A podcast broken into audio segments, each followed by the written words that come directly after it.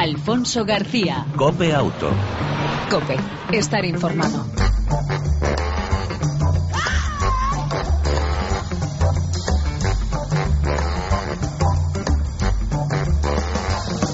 Well, you know I fell on hard times. Bad luck fell on me. Well, now payday. Hola, ¿qué tal? ¿Cómo estás? Te damos la bienvenida una semana más a este tiempo de radio dedicado al mundo del motor en las dos y en las cuatro ruedas. Como cada semana intentamos, en la medida posible, ofrecerte información, actualidad, opinión, incluso entretenimiento, durante aproximadamente 35 minutos dedicados al mundo del motor. En el control técnico, Jesús Hernández, al manillar, Fran González y al volante, Alfonso García. Sin más, y si te parece, arrancamos.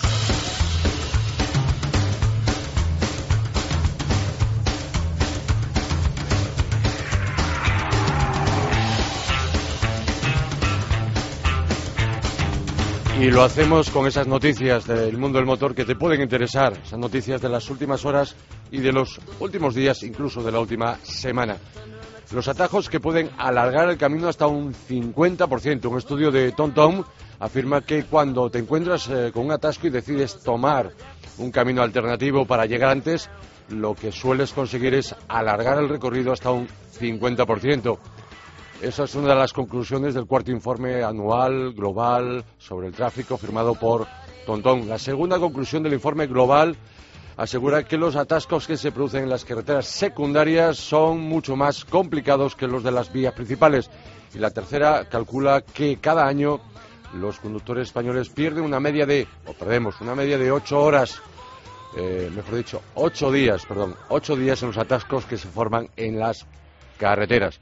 No somos de los peores y nuestras ciudades tampoco son de las 10 con más atascos del mundo. El ranking, según el estudio de Tontón, queda primer lugar para Moscú, segundo Estambul, tercero Río de Janeiro, Ciudad de México, Sao Paulo, Palermo, Varsovia, Roma, Los Ángeles y Dublín.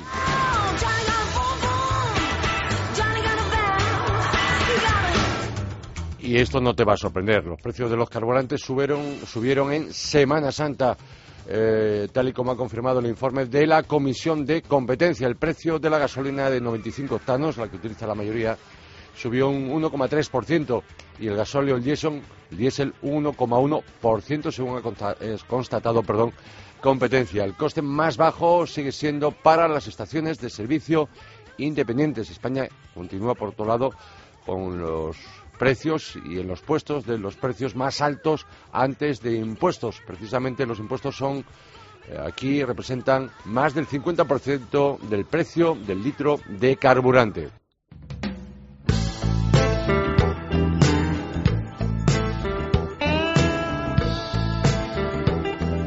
La firma alemana Volkswagen cerró el pasado mes de mayo como líder de ventas en España con unas entregas de más de 8.700 unidades, un 36% más, mientras que el modelo más vendido fue el Seat Ibiza con eh, 3.500 unidades, un 46,9% más, según datos de las asociaciones de ANFAC, mm, Faconauto y Gambán. Seat fue la segunda marca más vendida en España durante el pasado mes de mayo y seguida de Peugeot, tercera Opel, cuarta Citroën. En cuanto a modelos, el más vendido, lo decía antes, el Seat Ibiza, seguido del Seat León, por delante del Volkswagen Polo, eh, el Golf y el Citroën C4. Money talk. Says strange things. Money talk. Tráfico, dice, nos da datos que un total de 77 personas fallecieron en las carreteras españolas durante el pasado mes de mayo, lo que supone cinco fallecidos más que el mismo periodo de 2013, según datos provisionales de la DGT. Además, con este son tres meses consecutivos en los que repunta la siniestralidad. Desde enero y hasta el pasado lunes se contabilizaban 408 víctimas mortales, tres más que en el mismo periodo, o comparado con el periodo del año pasado. Y nuevo intento para liberalizar el negocio de las ITV en España. El gobierno quiere liquidar el régimen de incompatibilidades que limitan la competencia. En 2013, casi 18 millones de coches un 5,3% más que el año previo, acudieron a uno de los más de 400 centros que existen en nuestro país. Y se estima que otros 2 millones siguen, otros 2 millones de vehículos siguen circulando con la inspección caducada. Tomando un precio medio de 40 euros por turismo, resultan más de 700 millones en muy pocas manos, en muy pocas estaciones de ITV. Y hasta aquí las noticias más destacadas en el mundo del motor, en el mundo de las dos y las cuatro ruedas. Alfonso García. Cope Auto. Cope, estar informado.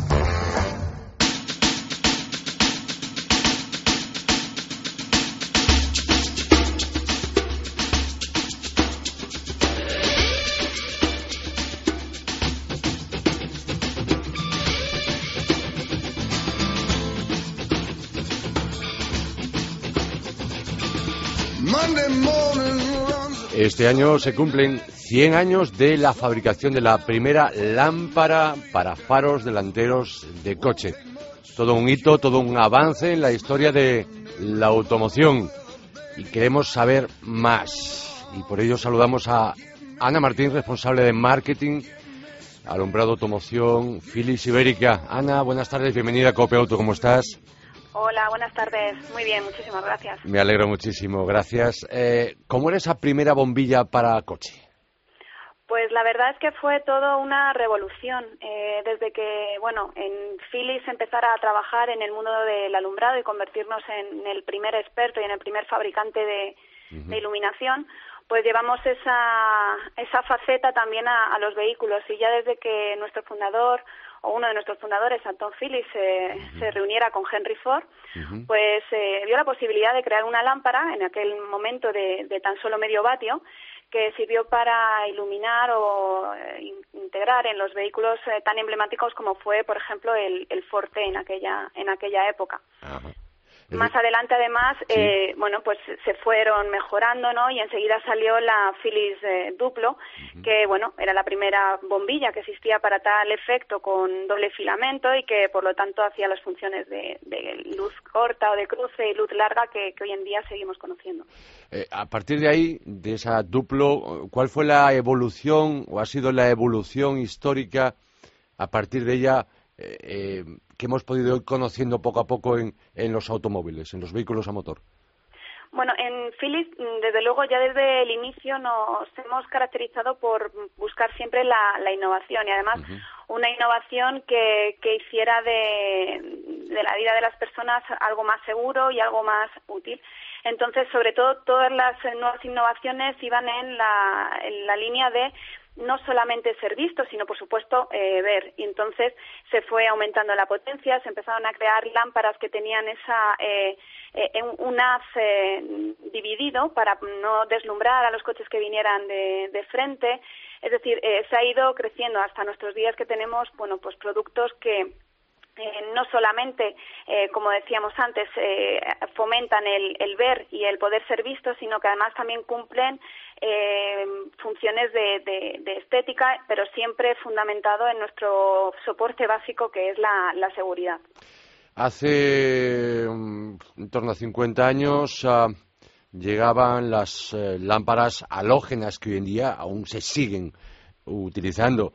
Después ha llegado el xenon el Bisenon, eh, y ya estamos hablando de, de LED, aunque sí es verdad que las halógenas se siguen utilizando todavía. Bueno, el, la halógena sigue siendo la mayor parte del parque móvil que tenemos eh, en la actualidad, si bien es cierto que el xenon ha irrumpido en los últimos años de manera mm, impresionante y, y, cada vez son más los, los coches que vienen equipados con esta tecnología. Eh, ya más recientemente, como bien mencionabas, lo que ya estamos empezando a ver es a algunos fabricantes que incluyen en sus vehículos, integran ópticas 100% basadas en la tecnología LED, que es una tecnología muchísimo más eficiente y que permite un rendimiento de luz muchísimo, muchísimo más alto. ¿Y, y, el siguiente paso al LED es el láser? Sí, eh, desde luego todos los eh, laboratorios, toda la investigación y el I+D pues eh, marcan un poco esa pauta, pero es irnos adelantando porque, bueno, de momento hay ahora mismo muchísimas tecnologías que, nos permiten dar soluciones a, a, cualquier a cualquier coche dentro del parque móvil. ¿Y el futuro será el láser o todavía estamos en ese estadio del LED que obviamente tampoco llegó hace tanto tiempo. Lo primero, por primera vez eh, esta tecnología de LED en los faros delanteros fue en un Audi R8, ¿no? Exacto. Y, no fue hace mucho tiempo. ¿eh? Nada, esto es eh, como quien dice ayer, la historia corre cada vez más, más rápido. Nosotros ahora mismo estamos celebrando el 100 aniversario, pero lo cierto es que eh, nos sentimos orgullosos de ello. No, tenemos la gran fortuna ¿no? de cumplir este, este centenario, pero como, como bien indicas, eh, el mercado sigue avanzando y sigue avanzando por nuevas tecnologías muchísimo más eficientes, con muchísimo más rendimiento y en ese sentido el LED y, el láser son, son lo que lo que vendrán, ¿no? No tardaremos mucho, en, un menor corto de menor plazo de tiempo, pues podemos ver coches o faros equipados con, con estas tecnologías. Eh, para celebrar estos 100 años, este siglo, habéis lanzado las primeras bombillas de color hace, a primeros de año, ¿no? ¿Cómo son?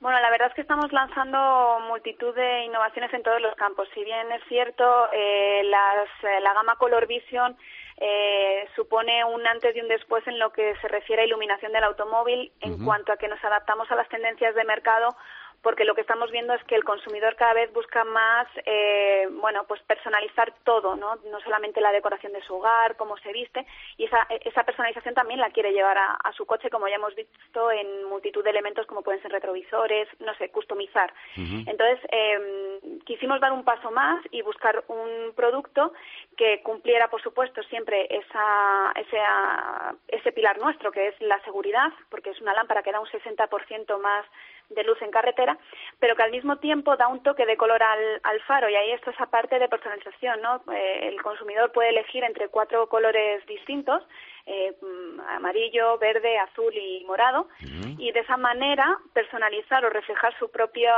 sus propios gustos eh, en el coche que al final no deja de ser una extensión de uno mismo. algunos modelos incluso ya vienen de serie, como es el caso del nuevo Mini, ¿no? No, eh, bueno, tenemos también el, Fiat 500, eh, tenemos, sí, tenemos una serie de, vehículos que además por su carácter urbanita y coche eh, utilitario, pues efectivamente lo están utilizando. Pero si cualquiera otro que tenga un coche que no sea de nuevo cuño y que no lo lleve, podría optar a, a ponerlas, es decir, legalmente a nivel normativa en nuestro país no hay ningún tipo de problema, ¿no? Por supuesto, nosotros somos líder en iluminación de automóvil y cualquiera de los productos que nosotros lanzamos al mercado siempre van a estar eh, certificados y homologados para su uso en carretera. Y ese es el caso de las, de las Color Vision. Un certificado que además va incluido en el propio packaging o embalaje del producto o, una página web donde el, usuario puede incluso descargarlo ¿no? para, para sentirse más. Eh, eh, tranquilo. Pero efectivamente todos y cada uno de los productos que nosotros lanzamos al mercado siempre es cumpliendo con la normativa eh, que hay ahora mismo en, ese sentido. Recordemos que Philips eh, en el sector, en el, sí, en el apartado de alumbrado automoción, en la actualidad uno de cada tres coches en el mundo y uno de cada dos coches en Europa utiliza vuestra marca o utiliza vuestros modelos. Ana, Ana Martín, eh, ¿cómo, ¿cómo vais a celebrar o cómo estáis celebrando este hito histórico de 100 años alumbrando el automóvil? Bueno, desde luego eh, es, como decía antes, motivo de, celebración y, por supuesto, la celebración va de la mano de, nuestros clientes. Eh, entonces, bueno, pues estamos haciendo promociones con eh, placas metálicas que van con, con bueno, los pósters que en su día se utilizaban ya en los años 20. Hay placas también de pósters de, de los años 40, etcétera. Es decir, un poco rememorar, hacer un un recuerdo, un guiño, ¿no? A, a lo que fueron los, los comienzos y hacer un poquito de, de nostalgia de aquella época y eh, también dentro de esa colección no perdemos no perdemos el foco en, lo que vendrá no nosotros queremos celebrar que hemos llegado a, a, este punto pero por supuesto que hay muchísimo más por venir hay muchísima muchísima inversión en en, en I más B uh -huh. en lanzar nuevos productos que, que encajen con las necesidades de los clientes innovaciones que sean significativas para sus vidas y sobre todo pues para mm, seguir eh, mejorando la, la calidad de, de, la iluminación en, en, nuestros coches y en la carretera. Principal elemento de seguridad, aunque haya muchos más dentro del automóvil, pero principal elemento de seguridad como es la iluminación, como bien decía Ana, ver y ser vistos. Exacto. Hay, mm, por último, aunque tú no eres un, una técnico, obviamente, pero cualquiera que nos está escuchando ahora mismo, independientemente del vehículo que tenga, eh, si es verdad que si es mucho más reciente, a lo mejor eh, la, las revisiones tendrán que ser con menos frecuencia, como norma, porque yo creo que prestamos poca atención a los faros, ¿no? Me da lo que es en sí el sistema de alumbrado del vehículo, le prestamos muy poca atención, tampoco casi casi como los neumáticos. ¿Cada cuánto convendría revisar o que nos revisaran el sistema de alumbrado? Bueno, eso depende en cualquier caso del vehículo. Lo que sí, sí es cierto, nosotros todos los productos que lanzamos sí. eh, tienen una vida útil y la cantidad o la iluminación sí. que proporcionan durante toda esa vida útil uh -huh. se permanece constante. Entiendo. Es decir, que a lo largo de la vida de, de las lámparas, mientras uh -huh. no se fundan, por decirlo de alguna manera, no habría necesidad de, de, de revisarlo por, por, el elemento propio de, de la, de la lámpara. Uh -huh. Si bien es cierto, los faros sufren degeneración por estar expuestos al sol y demás, y eso sí que son elementos que tenemos que revisar porque pueden mermar la, la cantidad que se la cantidad de luz que se proyecta en, en la carretera. Eso quizás sí que habría que revisarlo periódicamente porque además nosotros en ese sentido también tenemos productos para la restauración propia de, de, de los faros y evitar que la cantidad de luz que tiene que haber en carretera se vea, se vea mermada. Pues Ana Martín, responsable de marketing en el apartado de alumbrado automoción, de, repito, de Philips Ibérica. Gracias por atender la llamada de Copiauto. Felicidades y que sea extensiva a toda la familia Philips, no solamente en España, sino al resto del mundo. Eh, y repito, felicidades por estos 100 años, eh, un siglo, iluminando al automóvil y contribuyendo a la seguridad de, de todos. Pues muchísimas gracias, gracias por contar con contar este aniversario a través de, de COPE y, y, nada, efectivamente seguir celebrándolo y seguir celebrando los que vengan. Un saludo y felicidades. Muchas gracias. Chao. Hasta luego, buenas tardes.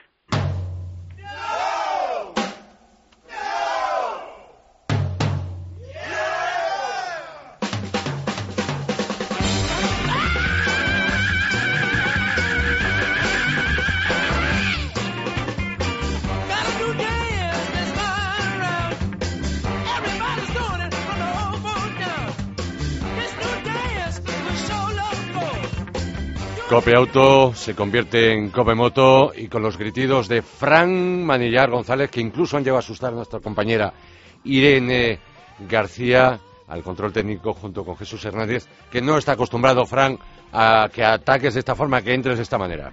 Bueno, pues, eh, pues eh, ¿qué, ¿qué, le voy a hacer? Lo siento muchísimo, mis disculpas. ¿Cómo está, Fran? Muy bien, Alfonso, ¿y tú? Bien también, bien también, gracias.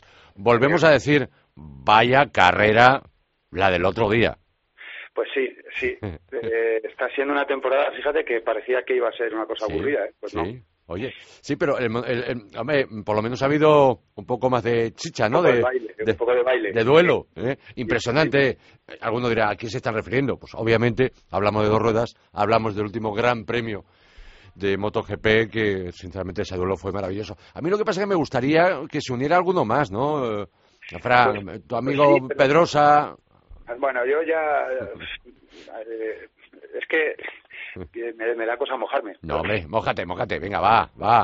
Ah, pues, pues yo creo que, que, que Dani en concreto sí. está de bajada. Sí. Eh, yo le veo, le veo flojo, no solo ya esta temporada, sí. viene, viene haciendo temporadas flojas, ¿no? Termina de explotar. Y, y eso le aleja, le aleja de, de, de, estar ahí arriba, yo creo que ya psicológicamente incluso, ¿no? Sí. Eh, y, y, me duele reconocerlo, porque ellos eh, he estado esperando que diera ese ese gran salto y que pudiera triunfar y hacerse con un campeonato del mundo, pero, pero yo creo que ya empieza a escaparse las posibilidades reales de estar en la pomada. ¿eh? Ahí está, ahí está. Y luego pues ya se ve que es que hay mucha diferencia entre un tipo de conducción y otro, ¿no? Sí. Que, que están los que los que van con todos están ahí arriba. Ahí está. Y es así.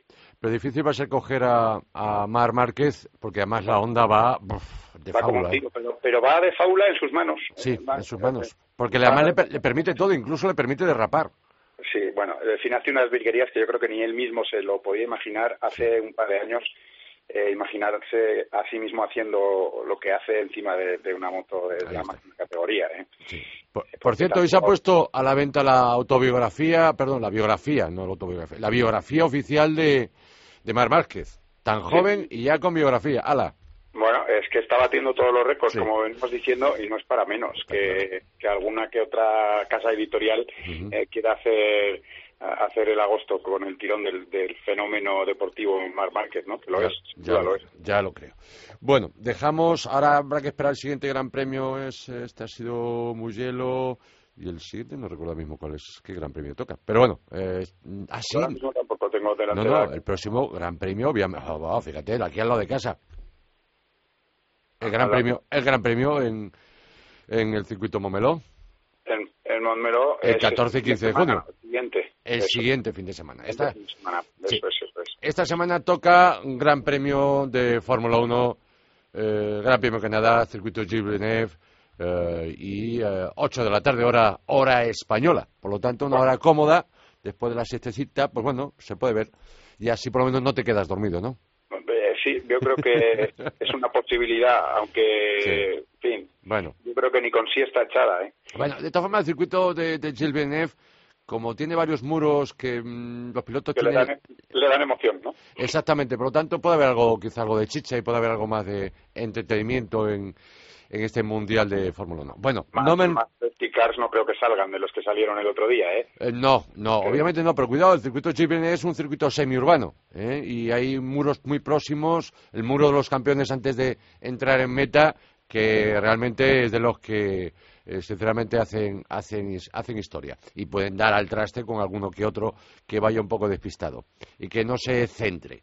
Me estoy enrollando, Frank, y te estoy quitando, bueno. te estoy quitando tiempo. Vamos con noticias de las dos ruedas. Honda Goldwing FS, uy, eh, 6C, perdón. F6C, F6C. exactamente. Modelo de, de 2014. Bueno, eh, Sí. la Goldwing es una moto que yo creo que no hace falta presentar. Todo el mundo tiene en la cabeza esa gran moto de gran cilindrada que yo creo que la más conocida es el modelo GL 1800, eh, que es como, bueno, pues la gran motocicleta que en alguna versión ha llevado incluso marcha atrás. Eh, y, y, en fin, eh, es, un monstruo de la carretera, pues eso, 1800 centímetros cúbicos. Pero no es esa GL 1800 la única versión de Goldwyn existente a lo largo de, de la historia de los muchísimos años que tiene ya eh, esta moto, esta Goldwyn, que nació en 1975, o sea que, que ya ha llovido desde entonces, eh, casi, casi va camino de los 40 años. Bueno, decía que no es el único modelo, hay un montón de modelos. En concreto, eh, esta F6C, eh, bueno, pues eh, sería una moto que está a mitad de camino entre la CTX 1300, que es también un una modelo revisado, nuevo, y, y la GL 1800. Es una moto eh, de cilindrada intermedia. Eh, una moto grande, porque las Goldwyn son todas muy grandes, motos muy pesadas, muy de carretera, y que quiere hacerle la competencia, pues a- para que nos hagamos una idea, a la Ducati Diabel, a la Triumph Rocket 3, a la V-Max de Yamaha, ese modelo de moto grande que no termina de ser una moto chopper, pero que es una moto, eh, bueno, dentro de esa categoría relativamente ligera. Eh, el precio eh, te va a asustar, Alfonso, pero me agarro a la silla. Va, agárrate tira. porque es que conozco coches de alta gama más baratos. Mm, A ver. 23.700 euritos del ala. Puf, madre mía. Madre mía. No ¿Te voy mal, poniendo ¿eh? una o lo dejamos para, A ver, los Reyes Magos? vamos a ver, está aquí Jesús, Irene, Manuel, tú y yo, salíamos, de todas formas nos sale cara, ¿eh? Nos sale cara, sí, pero, pero oye, podemos decir que tenemos una Goldwyn. Eso también, ¿verdad? Eso, Mm. Y pueden ir dos, además, más o menos cómodamente, ¿no? Sí, sí. Oye, ¿y si le metemos incluso hasta un sidecar, Ya podríamos ir Eh, tres, eh. Estaría chula la cosa, sí. Mira, podemos poner un sidecar. Lo que pasa es que lo mismo encarece un poco. Aunque esta moto puede con un sidecar y con lo que tú quieras. Sí. Porque son, eh, en concreto, 117 caballos de potencia lo que tiene. Casi nada. ¿eh? O sea que, bueno, yo creo que, que, que puede empujar, puede empujar un sidecar cargadito hasta arriba de lo que tú quieras. Bueno, la ficha técnica, eh, si te parece, la hacemos otro día, porque hemos podido ahí el, Venga. el- el tiempo para dedicarnos ahora Vale. a destriparla. Bueno, decir que es un modelo renovado. eh, eh, quien quiera verle las fotos y la ficha técnica en la página oficial de Honda está, y si no, en cualquier eh, caso en Google buscando Honda Goldwyn F6T 2014, ahí aparece. Es claramente una Goldwyn, pero ligerita de peso y ligerita de formas. Ajá.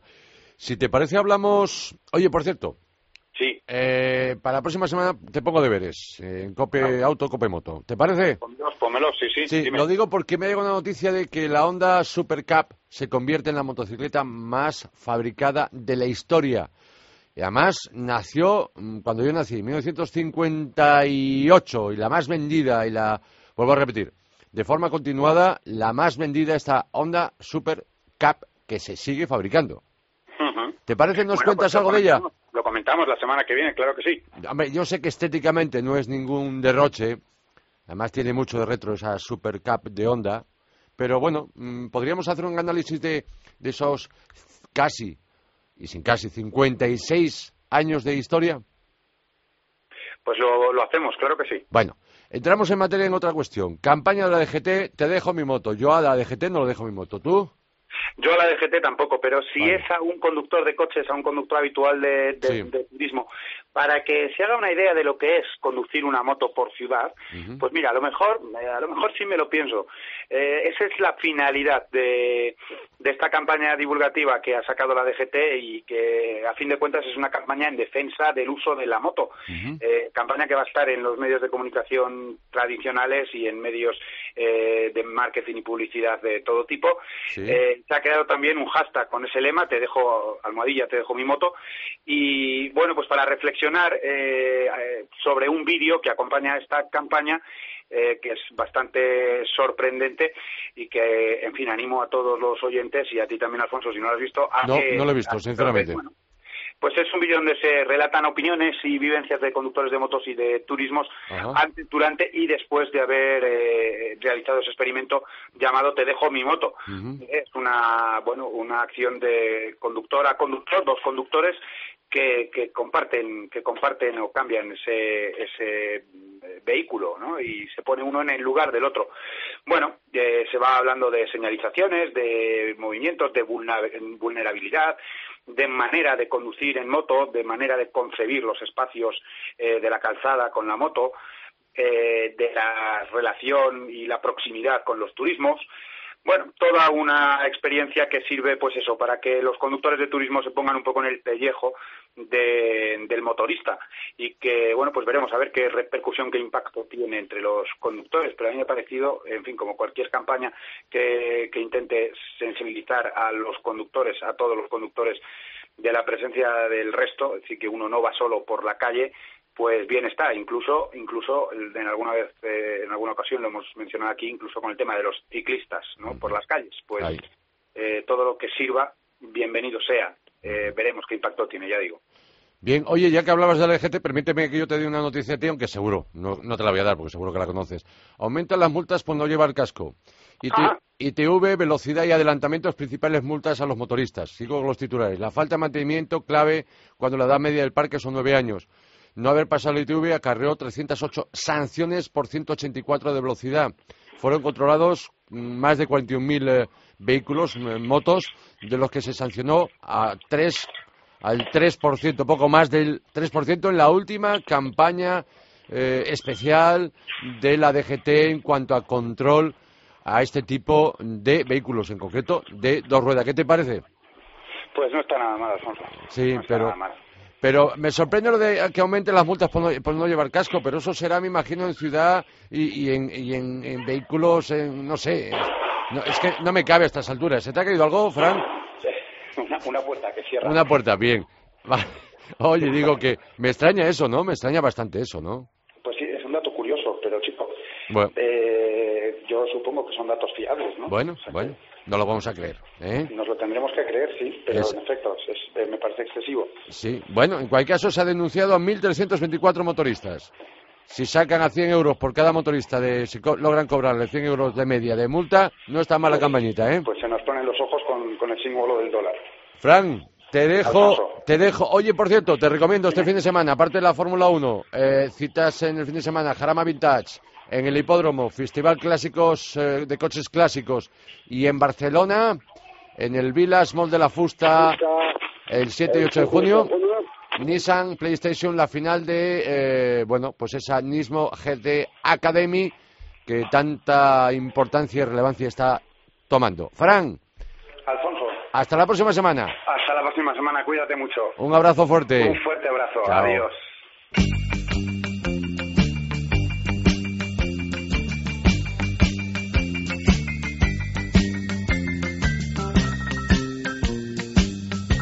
Lo decía esto de la GT Academy porque durante estos dos días de este próximo fin de semana, en una carpa situada en un lugar visible del Vilas del Mod de la Fusta, junto al mar, paralelamente al Paseo Colón, la ciudad condal, y que marque el mejor crono del fin de semana obtendrá una plaza para la final nacional. El ganador se unirá a los dos clasificados en el evento celebrado en Madrid y a los clasificados del reto de Facebook y a los que logren su plaza en la fase online de GT Academy. Allí lucharán por representar a España en la gran final europea que se celebrará en el circuito de Silverstone. Recuerda, Nissan PlayStation busca nueva estrella al volante.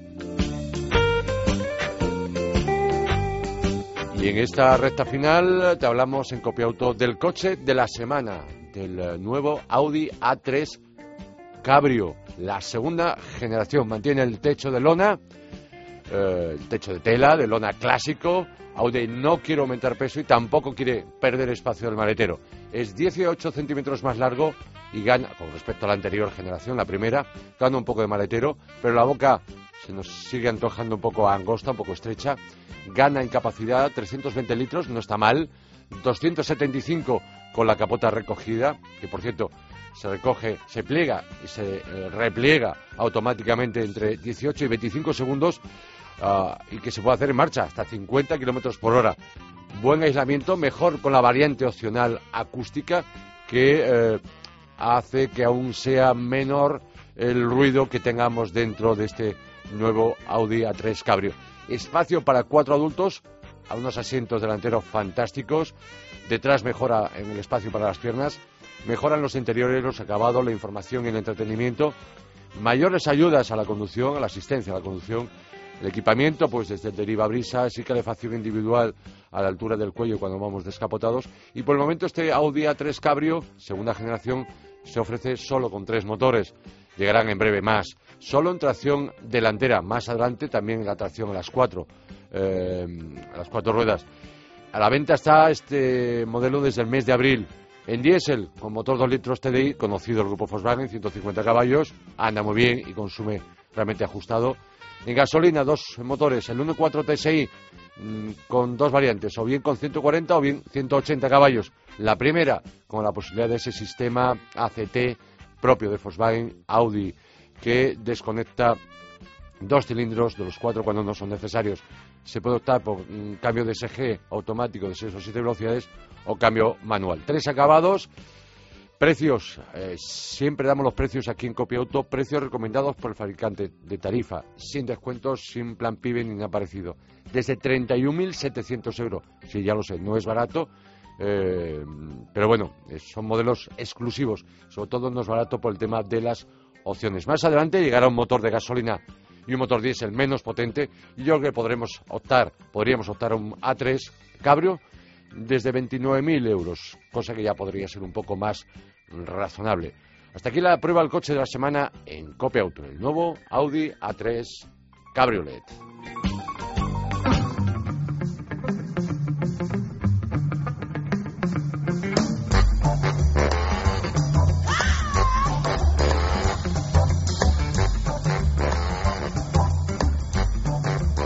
En el control técnico, todo lujo. Irene García, Jesús Hernández y Manuel Casado, que también andaba por aquí. Eh, Fran, que nos ha contraído las noticias eh, de las dos ruedas. Y bueno, nada más que esperarte eh, en la próxima edición de Copia Auto. Y mientras tanto, como te decimos habitualmente, disfruta si puedes de tu vehículo y de los tuyos. Chao, un saludo de Alfonso García. Well, now, save your good intentions for somebody you can trust. Cause once you hand it over, you know you won't see me. So don't you do me no favor. Yeah, just you let me live in line. I said, don't you do